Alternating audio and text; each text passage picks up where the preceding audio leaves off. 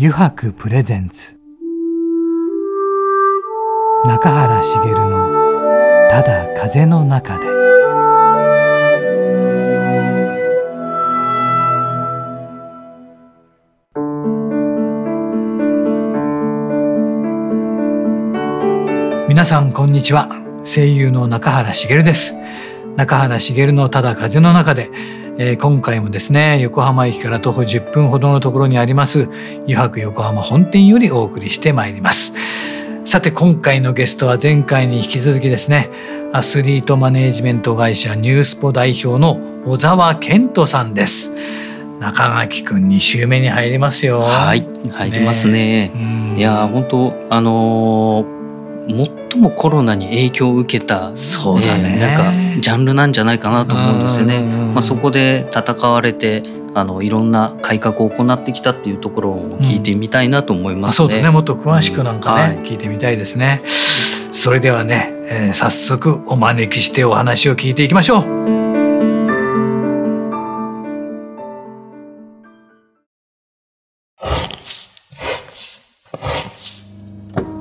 の革製品は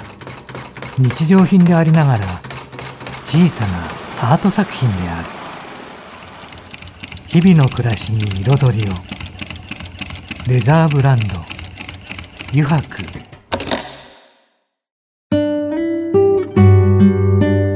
油白プレゼンツ。中原茂の「ただ風の中で」それでは小沢さん今回もよろしくお願いいたします。よろしくお願いします。ねえ中川君ね前回もいろいろ聞いてきたけどやはりそうだよね。コロナ禍はね、はい、一番大変だったですよね、うん、ちょっと話がしていただいたんですけどね。う、ね、ん。その中ででもあのああなってしまってもうどうしようもないじゃないですか、うん、アスリートの方たちもイベントもないし、ね、何もなくなって、うん、最初もうちょっと八方塞がり的な感じではなかったですか？そうですね。本当にまあなんなら一つの事業部を潰したぐらいのまあ、決断もしまして、苦渋の決断じゃないんですけどまあ、そのグッズ制作とか、そのアスリートのまあグッズを制作してうちの EC で販売するみたいな事業もまあ、あのベースというかね主軸の事業もやってたんですけどそこの事業自体をも潰すっていう判断も、あのしたぐらい、まあ、そこのねこうじ、まあ、なかなかそのコロナ禍で、まあ、個人のファン向けに、まあ、その接点もやっぱなくなっちゃいましたし、ファンとこうアスリートがね、まあ、試合で会うとか、はい、そういうのもなくなった中でそこの授業もすごい難しかったんで、まあ、そういうのも、あの授業としてなくしたりとか本当にこう、コロナの状況を見ながらあの、まあ、経営判断を常にしながらという形でやってきたので、はい、まあ、なかなかこう苦しい時期もやっぱあったんですけど本当に皆さんのおかげというかまあ、今もちょっとねそんな余裕はないんですけど、引き続きもがいてます。でもその時にはあのコミュニティなんかもあったんですか？そうですね。そこはもうあの創業の当初からあの、作ってましたんで、はい。はい、あのそこはまあ継続して、まあ、でもコンセプトとかもまあやりながらやっぱりあの常にこう、まあ、リブランディングしながらやってきてる部分はあるんですけど、そこはずっと継続してますね。はい、はい、でそのアスリートの方たちなんですけどいっぱいいらっしゃるじゃないですか。はいえー、っとそのなんかアスリートの方たちの話も聞いてみたいなと思うんですけども、はい、なんか小沢さんがこの方っていう方ってまずいらっしゃいますお話ができるの中で。そうですね、まあ、本当に一人一人、まあ、もちろんね一生懸命競技も頑張ってますし、はい。はい、でもまああの本当にうちがこうサポートしたいって思ってるアスリートって、はいあのまあ、メジャースポーツのメジャー選手有名な選手というよりも、うん、まあ、マイナースポーツだったりとか、うん、まあ、メジャースポーツでもこう、まあ、マイナーな選手に対してのまあサポートとかバックアップ、はい、まあ、そこがやっぱりこうセカンドキャリアの問題がよりまあ深刻といいますか、はい、まあね、正直じゃあなんか大谷翔平君とかがなんか引退後に困るイメージあんまないと ないですね。ないですね。ね。力になることもないだろうなという、まあね、そういった方たちよりもやっぱりこう、まあ、現役中にそんな稼げなかったりとか、まあ、有名じゃないっていう、はい、まあ、選手の方がやはり引退後ってもっと大変ですし、はい、まあ、そこに対して僕らは、まああの応援したいっていうのが一番なので、まあ、正直うちに、ね、所属しているアスリートもこう皆さんにご紹介して知られてるような、ね、選手ってそんなにまあ多くはなくてですね、でもどっちかっていうとなんかこうまあ、その競技の中でもすごいこう第一線を、はいはい、まあ、あの走ってるというか頑張ってたりとか、はい、まあ、その業界をこう自分が変えていくんだっていうこうパイオニアになるような、あの強い意志を持ってたりとか、まあ、そういう選手がこう、まあ、集まってきてくれてるといいますか。なのでまあ例えばあのパラパラアスリートのサポートもさせていただいてて、はい。はい、まあ、ブラインドサッカーの日本代表の、はい、まあ、前回の東京パラリンピックにも出場した、はいはい、あの河村亮という、まあ、キャプテンで10番をつけてた、まあ、一応エースストライカーなんですけど、まあ、とはいえパラスポーツブラインドサッカーも非常にこうマイナーなので、まあ、前回ね、まあ、日本開催されたんで本当に初めてブラインドサッカーっていうのをこう見た人がまあ多いんじゃないかっていうぐらい、なかなかこう見る機会もね、ないんですけど、まあ、その彼自体ももっとこうあのブラインドサッカーの楽しさというか魅力をまあもっと知っていただきたいですし、はい、まあ、その全盲の選手がまあ培ってきてるこう能力をい。かにこう社会の役に立てるかとか、はい、まあ、そういったところも彼がすごい考えて、まあ、うちも一緒に、はい、あの試行錯誤してこう発信をね、あのしていってるので、本当にそういう、まあ、個性豊かなアスリートがこう集まってるっていうような印象ですね。はいやっぱりオリンピックとかパラリンピックがあるとまた違いますよね。そうですね。それがまた今回は自国開催だったってこともあるんですけど。そうですね。はい、まあねやっぱり皆さんに見ていただく機会にもなったので、はい、まあそれをきっかけにね本当にもっともっとまあ普及していきたいとは思ってますね。そうですよね。だから先ほどもちょっと話してたんですけど、あの NHK の方でね。パラアスリートとアニメとかけたもの、うん、作品をずっとやってたりとかして、うん、でそうするとまたねあのあれですよね。その競技に対する理解度も深まるというか。そうですね、うん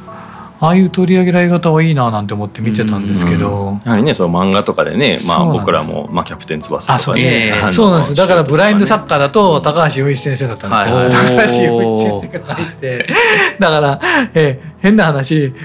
必殺技のようなものも繰り出すわけですよね。さすがですね。なんですけど。でもそれが実際に近いことが起きてたりしたんですよね。ちょうどこの間のパラリンピックの時の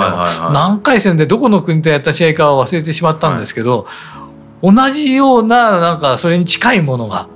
繰り出されたのがあったんですよ、ね、ダイレクトシュートかな。かもしれない。それですそれです。はい。まあ、ブラインドサッカーってその目がね皆さん見えない中やってて、で音ね、音の鳴るボール、はいはい、で耳を頼りに要はボールの場所とかを、えー、まあ、確認しながら蹴るんですけど、はいはい、まあ、基本的にその、まあ、普通のサッカーだったらこうダイレクトって言って、まあ、要はトラップをせず、はい、そのままこう自分のところに来たボールをまあ蹴ってシュートするっていうのはまあ見えてたら全然できるんですけど、はいはい、見えてない中で、まあ、音だけでボールの位置を確認してそのままそれを蹴るってすごい難しいんですよ。基本的にはこうトラップをして、まあ、自分の足元にボールがあるっていう状態でシュートを打つっていうのが、まあ、基本的なブラインドサッカーなんですけど、それをこうボールがコロコロってきたそれをダイレクトでシュートして決めた選手がいたんですよ。それって結構すごいことでもしかしたらそれが必殺技かも。そうですよ、ね、同じようなのが起きた本当にって。だってだって本当にあれですよね。見えてるかのごとく走り込んで、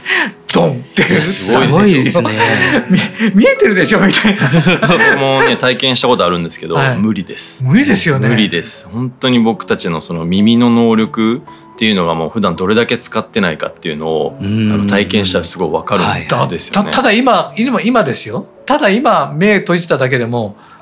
前なのか後ろなのか横なのかとか距離感とか全くないですもんね。そうですね。本当にこう音の距離というか、まあボールもそれこそ僕も体験して蹴ってもらったんですけど、やっぱり30センチとかずれちゃうともうどこにボールがあるかわからないんですよ。そんなレベルなんだから自分の正面にボールが来てる感覚でこうやって待ってても30センチぐらい横を通過していくというか、はい、それぐらい全然頼りにならないですよね自分の耳というのが。とかこうなんか手を叩いてもらってその人の前で止まるみたいなトレーニングとかも体験したんですけど、はい、その音に対する距離がもう全然わかんないですよ、だからもう目の前で止まったと思ってるのにもう3メートルぐらい離れてるとか。はあ。近く感じるわけですね。そうですもうこれが目の前だって耳では感じてるんですけど、はいはい、それは実際3メートルぐらい離れてて、えー、そんなにそれをまあ彼らにやらすと目の前でビタッと止まるんですよだからそれぐらいやっぱ耳が優れてるわけですよね僕たちそうですよね。だってだってずっと自分で持ってるわけじゃないですもんね。パスをしたり、そうそうそうパスをするんですもんね。そうです。だから本当に一緒にまあ僕も河村亮君とサッカーねやったんですけど、はい。はい、もう見えてる人みたいに動くんですよ、ちょっと信じがたい状況ですね。これで見えてないのかって感じですよね。はい、なのでうちあのこう高校とか、まあ、子供たち小学生とか、そういったあの学生さんとか、ね、お子さんとかにも、そういったまあ彼のそのブラインドサッカー体験とかでこうあのイベントというかね授業をさせていただいたりとかっていうお仕事もあのいただくんですけど、本当にその小学生とかが、もうそのりょうくんが普通すぎて。あの、はい、目見えてるのが嘘だみたいな。あ見えてないのが 嘘だみたいな感じでほんまに見えてないんですか？みたいなのを聞いてきたりとかするんですよ。それぐらい本当に見えてないんだよって 小学生ってやっぱ素直なんで、はい、そうですよね、ほんまに見えてないんですか？みたいな。えそんなんどうやってボール見えてないのに蹴るんですか？とかこうデモンストレーションで見せるんですけど、普通にやっぱドリブルとかしてバーって動き回ってシュートドーンって打ったりとか見せると、もう信じられないみたいな。であともう一つやっぱその立ち振る舞いも、まあ、カマレロ君ですごいこう意識してて、こうまあ、目の見えてない方に見えない振る舞いとかを彼はすごい意識してるんですよ。でそれは彼自身が言ってたんですけど、その要は障害者っていうふうにやっぱ見られてしまうとどうしても健常者の方がこう距離を置いてしまうというか、はいはい、そこをそう思われないように目見えてないけどちゃんとこう普通の振る舞いを心がけてコミュニケーションが皆さんが取りにくくならないようにしてるっていうのを、まあ、彼自身は言ってて。なのでこう例えば見えてないんですけど目を見るように意識して喋ったりとかするって彼は言っててなのでこちらの方とお話してるってなったらちゃんとこちらを向いて見えてないから別にこうやってあの中にはこうやって下向いたままずっと喋る方とかもいらっしゃるんですよね。そうするとまあこうなんか喋ってる感覚でちょっと薄まるじゃないですか、はいはい、彼は絶対こう方向を見てやったりとか、はい、あの体育館とかで歩いてる時とかもこう子供たちに歩み寄って、はい、こう本当に顔がここにあるなっていう彼が感じたところを見てこうお話とかするんで本当にこう見えてる人に見えるんですよ客観的に、はい、だからそれは確かにそう思うなって感じなんですよ、ほんまに見えてないんですかって思うぐらい自然なんですよね、立ち振る舞いが。そこはやっぱすごいなすごい人格者なんですね。いやそうなんですよね、うん、でそういったまあ彼のそういうまあ、思ってることとか、まあ、その培ってるものとかを、まあ、健常者の方とかにね、あの貢献したいっていうのが、まあ、その彼が考えてることで、まあ、それが彼のこうセカンドキャリアのビジョンだったりとかするんですけど、そこをまあ僕もすごいこう共感してまして、なのでまあその耳の能力もそうですけど、まあ、彼ってこうあの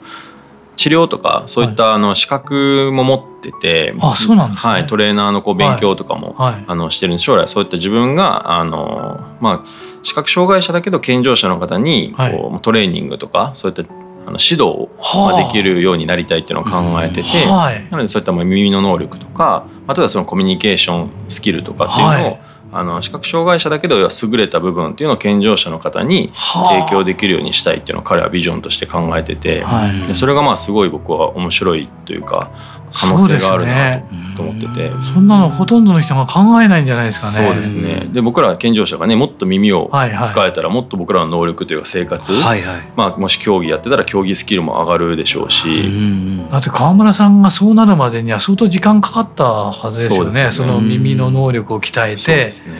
それだけでも全然違いますよね。そうですね。はい、だから彼はね、そうやって資格を失ったかもしれないけど、他の五感とか他の能力が健常者よりも優れてるわけなので、はいはい、その優れた部分っていうのをまあ健常者の方にまあ貢献してお役立ちしたいっていうのを彼はすごい、はい、そういうのもすごいなんてスポーツの魅力というかこうパラアスリートのまあ凄さというか、はい、そういったものを僕たちはこうもっと知っていただきたいし、はい、なのでまあ今あのうちでもこう企業研修っていう形で、はい、あのアスリートあの派遣した健康経営っていうのをやらせていただいてて、はい、企業の、まあ、従業員さんの健康のサポートをアスリートがさせていただくっていうなるほど、はい、あのサービスというかコンテンツもやってるんですけど、はい、まあ、そういうのもその例えば川村亮君とかが、まあ、従業員さんの、はい、えー、ところにそういったブラインドサッカー体験みたいな形で、うん、えー、行かせていただいて、皆さんに実際アイマスクをしてもらって、はい、えー、大人なるボールで、まあ、実際体感をしてもらうんですけど、はい、やっぱりそれでじゃあ普段なんて言うんでしょうこう見えてる時のコミュニケーションと実際見えなくなった時ってやっぱその音とか、まあ、声かけっていうのでしかこう情報伝達できないじゃないですか。っていうのでじゃあよりその相手に状況を伝えるとかねじゃあボールの位置がどこにあるとか、うん、えー、それをボールを渡す時に声をかけるとかっていうそのコミュニケーションスキルっていうものをあの、まあ、お伝えしたりとかをするんですよね。はい、うん、なのでそういったものもこう、まあ、一般の企業さんにその彼のそういったブラインドサッカーっていうので、まあ、従業員さん同士のコミュニケーションの促進とか、はい、えー、もっとねちゃんと声かけとか説明とか、はい、抽象的にね説明するんじゃなくて具体的に説明した方が伝わるよねとかなんかそういったものをまあお伝えさせていただくようなこう研修とかもやらせていただいてて。なるほどね。その辺がこうねアスリート、まあ、それパラアスリートでもアスリートの培ってるものをこう社会のお役立ちにね、僕らが貢献するっていうのもやっぱり僕らのミッション、はい、ビジョンでもあるので、はい、そういった取り組みはすごい今力を入れさせていただいてますね。はあ、じゃあその普通のアスリートもそうですけどパラアスリートの方もそのような活動をやってる方が多いってことですか？そうですね、はい、うん、うちはそのロービジョンフットサルって言って弱視あの、はい、視力が0.1以下のあの中フットサルをする、はい、えー、競技の選手もいますし。フットサルするんですそうですね。でまあデフフットサルって言って今度難聴？耳が全く聞こえない日本代表選手とかもいまして、はい、そういったまあパラアスリートのそういった体験とパラスポーツの体験とかもやらせていただいてますね。はい、あまたそれがあれですよね健常者の方にっていうとまた新たな道開けそうですね。そうですね。だ僕たちの場合は当たり前に見え見えて見えるのが当たり前じゃないですか。うん、聞こえるのが当たり前で、うん、えっ、ー、と味も感じるのが当たり前で、うん、五感が当たり前じゃないですか。まあ六感はまた別としても、だからあれですよね。見え見えてるように捉えてしまいますよね。聞こえてるように、うん、で本当はよく考えてみるとちゃんと聞いてなかったりとか、うん、見えてなかったりすることがあるのを、でも普通暮らしてる中だとねそこまで集中しませんもんね。そうですね。聞くというコミュニケーションこう雑になってしまうというか、はいはい、見えなかったら先ほどのように音だけを頼りなんでちゃんと説明してあげるとかもありますし、はいはい、今度耳が聞こえない場合っていうのはこの視覚でしか情報って伝えられないんで、はい。はい、例えば彼らとお話しする時って音が聞こえないんで口を見て会話をするんですよね、口を読むんで、そしたら口を大きく開けてあげる、でもこれってなんか我々のコミュニケーションでも、まあ、最近ね、まあ、今もそうですけどこういったパネルとかがある中で実際声聞こえにくい時ってめっちゃあるじゃないですか、その時に結構口を、読んで何言ってるかって僕らも多分それ使ってるんですよね、はいはい、じゃあやっぱ口を大きく開けた方が相手にもすごい伝わるし、まあ、喋る時もって身振り手振りがあった方が伝わりやすいっていうのも一つのコミュニケーションスキルなのでそれはこのデフのそのね難聴の選手が、まあ、実際高校に行って僕らも授業やる時には、そういったこうジェスチャーゲームとかをやってジェスチャーだけでどうやって相手に情報を伝えるかとかをやらせてもらうんですよ。そういうのってねやっぱその彼らのそういった普段のトレーニングっていうのは健常者にも生かされることです。し、もっとコミュニケーションもね促進しますしなんかやっぱそういうのってすごい学ぶことあるなと思ってて、はい。うん、そういうのもっと伝えたいんですよ。えー、あそうですよね。僕たちは、はい、もっと社会にそういうのを役立てたいというか、えー、うん、なかなかその社会に認知されるにはっていうのはありますよね。そうです、ね、どこまで、うん、先ほどの今回のオリンピック・パラリンピックもそうなんですけどそこで、まあ、一応あるという認知はされるけども、うん、その先ですもんね。でどうやっぱお役立ちできるのかっていうところがまあ課題になると思うんで、はい、まあ、僕たちもそういったものをこうちゃんとコンテンツ化して、はい、本当にいろんなまあ企業さんに今は、はい。まあ、営業活動じゃないですけど、ね、取り入れていただくっていうのもやってますし、まあ、それこそ前回あのうちでやらせていただいてる、その New-Spotify っていうまあ、音声メディアをやらせていただいてるんですけど、まあなんかそこでその川村亮君とかにも出演していただいた時に、まあ、やっぱその彼らってね、視覚がないんで耳からのね情報って基本取るじゃないですか、はい、そういう時にすごいやっぱラジオとあの視覚障害者って相性がいいなと思っててよりその音声メディアっていうのがねあの、まあ、充実してくると、はい、まあ、彼らが取る情報っていうのもよりあの、ね、充実してきますし、はいはい、なんかそこをもっとこう広げたいなっていうのもすごい思いましたね。うん。出ていただいてすごい思いました。でこれからですねあのまあニュースポ始まって、まあ、少しずつ会員というかも増えていっていろんな活動もされていきますよね。はい、の中でこれからこういうふうなこともしてみたいというようなことの活動とかってありますか、うん、そうですね、まあ、まず一つはねそれこそ弊社がまあビジョンにしてるそのセカンドキャリアの課題解決のために、はい、まあ、今デュアルキャリアっていう、まあ、競技とまあ仕事ビジネスのまあ両立というところを、あのまあ、すごいアスリートにもね発信させていただいてて、はい、まあ、それをこう当たり前の文化にしていくというか、うん。まあ、まずそれは当たり前ですね。で、まあ、引退する時にやはりこうみんな経済的不安を抱えたまま引退していくんですけど、はいはい、まあ、僕らが目指すその、まあ、形っていうのが引退する時にその経済的な不安がない状態で引退をしていく、はい、まあ、分かりやすく言うと、ね、三浦和さんってまだ現役で、ね、サッカーやってると思うんですけど、はい、まあ、おそらく経済的な不安がないから、まあ、サッカーやりたい限り続けるっていう選択を取れてると思うんですよね。でそれがまあねサッカーで例えばご飯食べれないとか、ね、仕事をしないと生活でできないってなると続けたくても続けられなくなりますし、まあ、仕事を変えるという判断にもなりますし、まあ、理想の形じゃないんですけどねカズさんを目指すじゃないんですけど、経済的な不安がなければ、まあ、好きなサッカーだったらずっと打ち込めるし、まあ、やりたくなくなったらやめるっていう純粋な向き合い方ができるんですけど、生活をするためにサッカーをしないといけないとか、やりたくモチベーションないけど、ね、仕事のためにサッカーをするっていうのも違うと思うし、でもまあねこう本当はサッカー続けたいけどこれで今生活できないから、まあ、泣く泣くやめて違う仕事を探すっていうのも、まあ、それもまた悲しいですし、まあ、そういうのがない形っていうのをまあ僕らは目指していきたいと思ってますね。うん、でもそうデュアルキャリアですよね。そこがも,、もっと当たり前になってかないといけないってことですかね。そうですね。まあ、そこのやっぱり環境っていうのがまだまだ整ってないので、うん、僕たちがそういったアスリートのための、まあ、いわゆるキャリアを実践できる環境づくりっていうのを目指していきたいっていうのと、まあ、あとは先ほどの話にあったように、うん、そのアスリートの価値ってまだまだこう皆さんにまだ伝えきれてない部分あのたくさんあるので、やっぱそこを僕らはどれだけこうアスリートの価値ってい。うのをあのまあ磨いていって社会にこう役立ちしていくのかっていうのをまあすごく考えてあの仕事をしてるのでもっともっとやっぱそのアスリートが社会のお役立ちができる。どうしてもなんかねアスリートだからまあ何じゃないんですけど、ね、競技やってたから何じゃないんですけどやっぱりそこもアスリート自体も考えていかないといけない課題。要はその競技を通して誰の役に立つのかとかどう社会にお役立ちするのかっていうのをなんか僕らねあのスポーツ頑張ってんのに、まあ、お金稼げないぜって嘆いてるだけじゃなくてじゃお金が生まれないってことは人の役に立ってないっていうもうそれは事実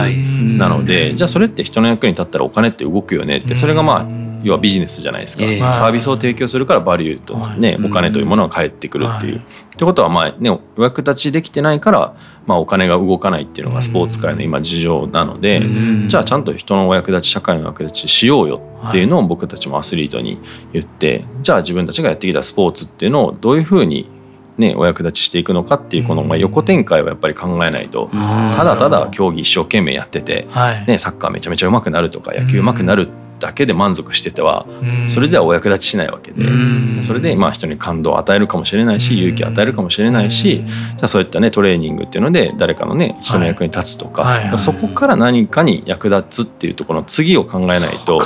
ただただやってても意味がないので、うん。まあ、そこを僕たちがまあどれだけやっぱサポートできて引き出してあげて、まあ、社会にそれを伝えていくのかっていう橋渡しをやりたいっていうのがまあ目指す形ですね。でも一人ずつ違いますもんね。そうですね。本当、競技によっても違うし、はい、人によっても違いますし、はい、そこは本当に選手と向き合って一緒に考えていくっていう形ですね。今まででそういう方っていますか？実際的にそのセカンドキャリア。そうですね。うちはまあでも基本まだこうみんな現役でやってる選手たちがまあ基本なのでまだこう引退を迎えてという選手はいないんですけどあの、まあ、これから引退を迎える選手もまあ出てくると思うんで、まあ、その時までにどれだけ、まあ、環境というか体制をね作れるか。なのでまあ本当に今現役の選手たちと一緒に事業をどんどん立ち上げていってるんですけどまあ、それをまあ彼らが引退するまでにどれだけ形にできるかでそのままセカンドキャリアに移行していけるかっていうのがまあ本当僕らが今一生懸命取り組んでるところですね。そうですね。なかなか個人の力でまあ個人でやられてる方ももちろんいるんですけど、うん難しいですよねやっぱりね一人でねやっぱやるって競技もしながらですし、うん、個人でよよっぽどじゃない限り。そうですね。起業にしてもそうですけどできないですもんね。何していいかわからないっていう人絶対多いですからね、まあ、それ皆さん一番言われますね、そうです何していいか何していいか何何から手をつけていいかとかそうですよね、本当にそこのきっかけ作りだったりとかね、うん。まあ、自分自身がやっぱ自分の価値に気づいてないっていうこともたくさんあるのでその価値をまあ教えてあげるじゃないけど、はい、こういうこともああいうこともできるよねっていうことと、はい、まあ、どういうことがしていきたいかっていうその目指すビジョンみたいなところもやっぱり引き出してあげるというか、うん。まあ、そこを僕らが、まあ、本当にちょっとね手を差し伸べたりちょっと支えてるぐらいなんですけど、はい、まあ、そこできっかけを見つけてもらえたらいいなと思ってますね。そうですね。あありがとうございました。2週間にわたり小沢さんありがとうございます。こうあれですね。でももっともっとニュースポも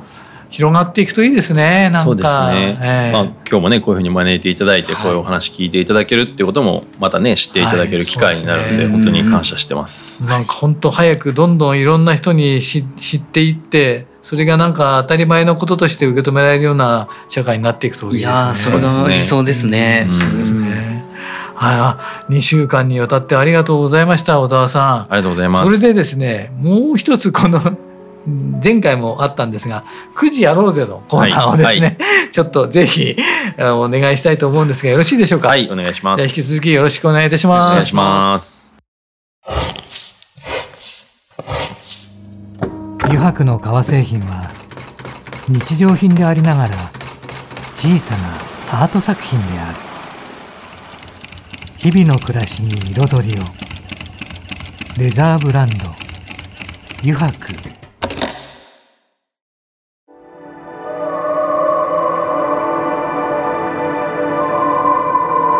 油白プレゼンツ。中原茂の「ただ風の中で」さてここからの時間はですね9時に書かれた質問に沿ってゲストの方とトークをしていこうと思います。9時やろうぜのコーナーです。小沢さん早速ですがここに9時がありますのでよろしくお願いします。お願いします。お願いします。さてね今回はどうでしょうかね。あお家にある一番の宝物を教えてください。ありますか？お家に一番の宝物。まあ子供が3人いるんですけど、はい、あの子供たちがこう誕生日とかになると手紙書いてくれるんですよ、はい、それですかね。おお いい素晴らしいですね宝物ですね宝物です。そう。いうのじゃないですか？いやいやいやもう。いやもうちょっと照れながら言わないでください。いい人ぶり最高です。最高です。悪の方向いといてください善の方だけいいですか？いや大丈夫です。ありがとうございます。じゃあ続けてお願いします、はい、いいですね宝こちらお願いします。手紙いいですね。じゃじゃん。あ中垣ちゃんしてましたね。何聞こうかなと思うんですけど、え。っ、ー、とではですね、うんうん、あのアスリートのマネージメントをするにあたって、うん、こんなマイナースポーツはちょっとなんか難しいかもなとかいうのはありました？この種目はちょっとマネージメントしていくにあたってどうやってやって行ったらいいんだろうとかいうような。そうですね。まあなんかその選手のマネジメントっていう部分でいくとまあそのまあ人に人に属するというか、はい、あのキャラクターに属するんで、うん、あのまあ人によるんですけど、はい、競技っていう部分でいった時に、はいはい、あの難しいなと思うのがやはりその自然を使うスポーツってあるじゃないですか。はいはい、サーフィンとかその海とかマリンスポーツとか、あのまあ、例えばうちでいうとセーリングっていう、はい、まあ、ヨットの選手とかもいてあの前回のオリンピックとかも挑戦して、はい、まあ、出れなかったんですけど、うん、そういう、まあ、僕も実際そのオリンピック選考会応援に行ってたんですよね、はい、あの逗子の方で逗子マリーナから出して、でまあかなり沖に行くんですよね。何キロか船で。で応援するって言ってもそのヨットから100メートルぐらい離れたところから応援するんでものすごいこうちっちゃい、あの状態で、まあ、こうレースをしてるんですけど、正直あの誰がトップかもあんま分かんない。ぐらい。の、まあ、状況なんですけど、結局そうやって自然の中でやるスポーツって、まあ、僕らもその応援行きましたけどその船に乗って船出して、で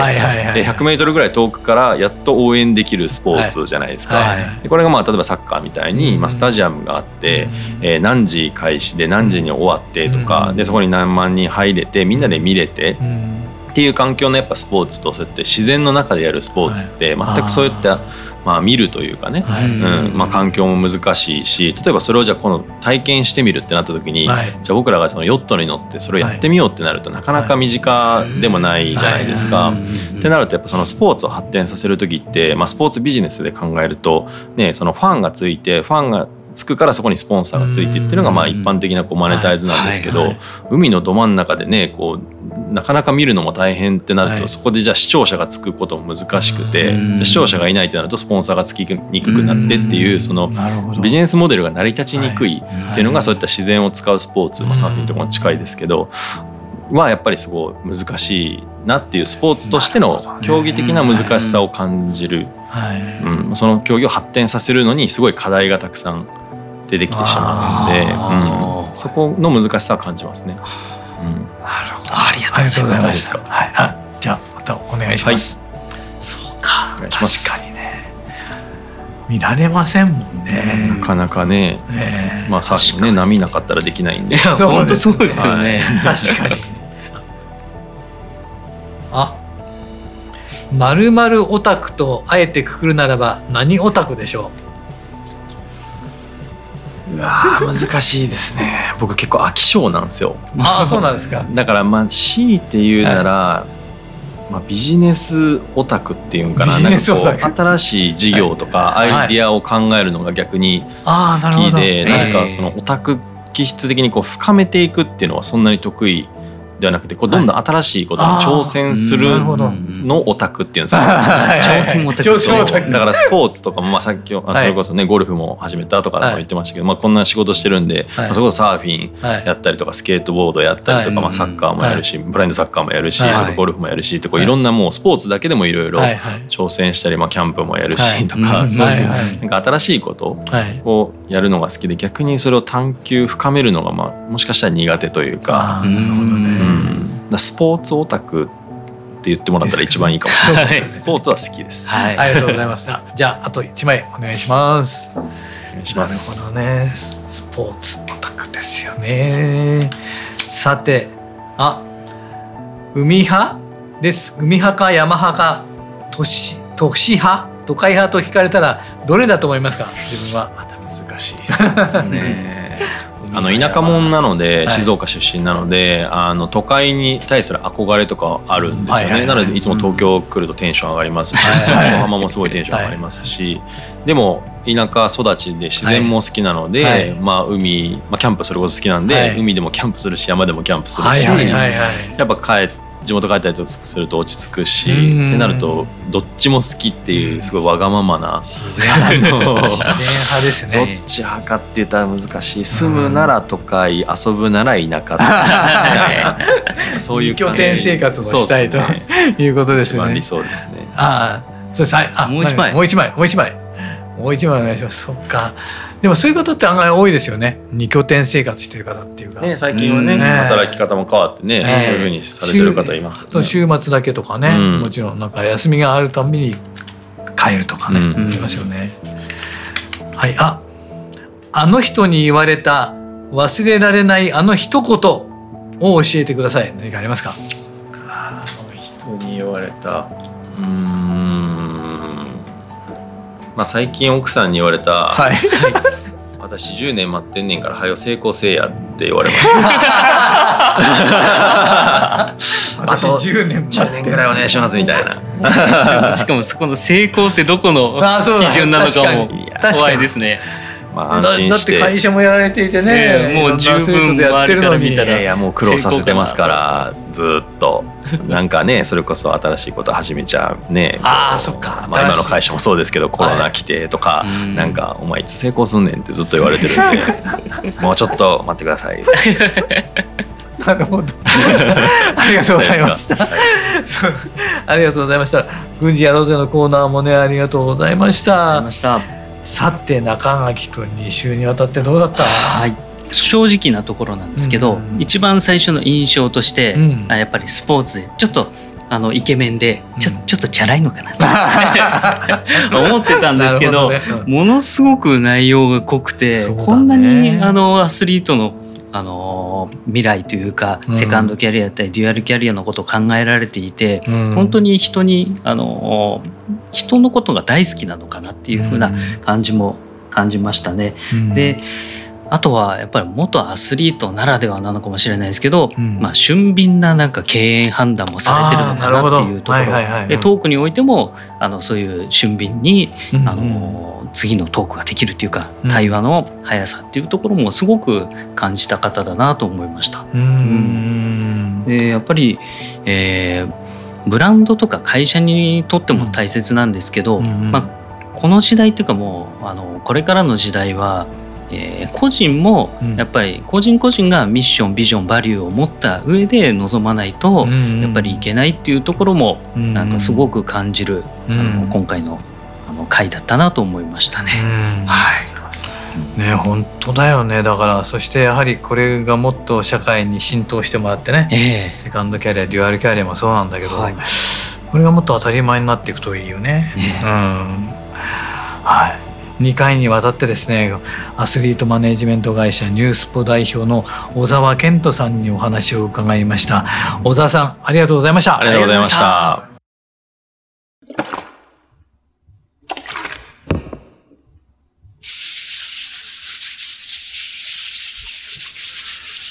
油白独自の手染めのグラデーションは川に新たな命を吹き込む色とりどりの空の情景。青く深い海。誰もが感動するあの一瞬を閉じ込める。レザーブランド。油白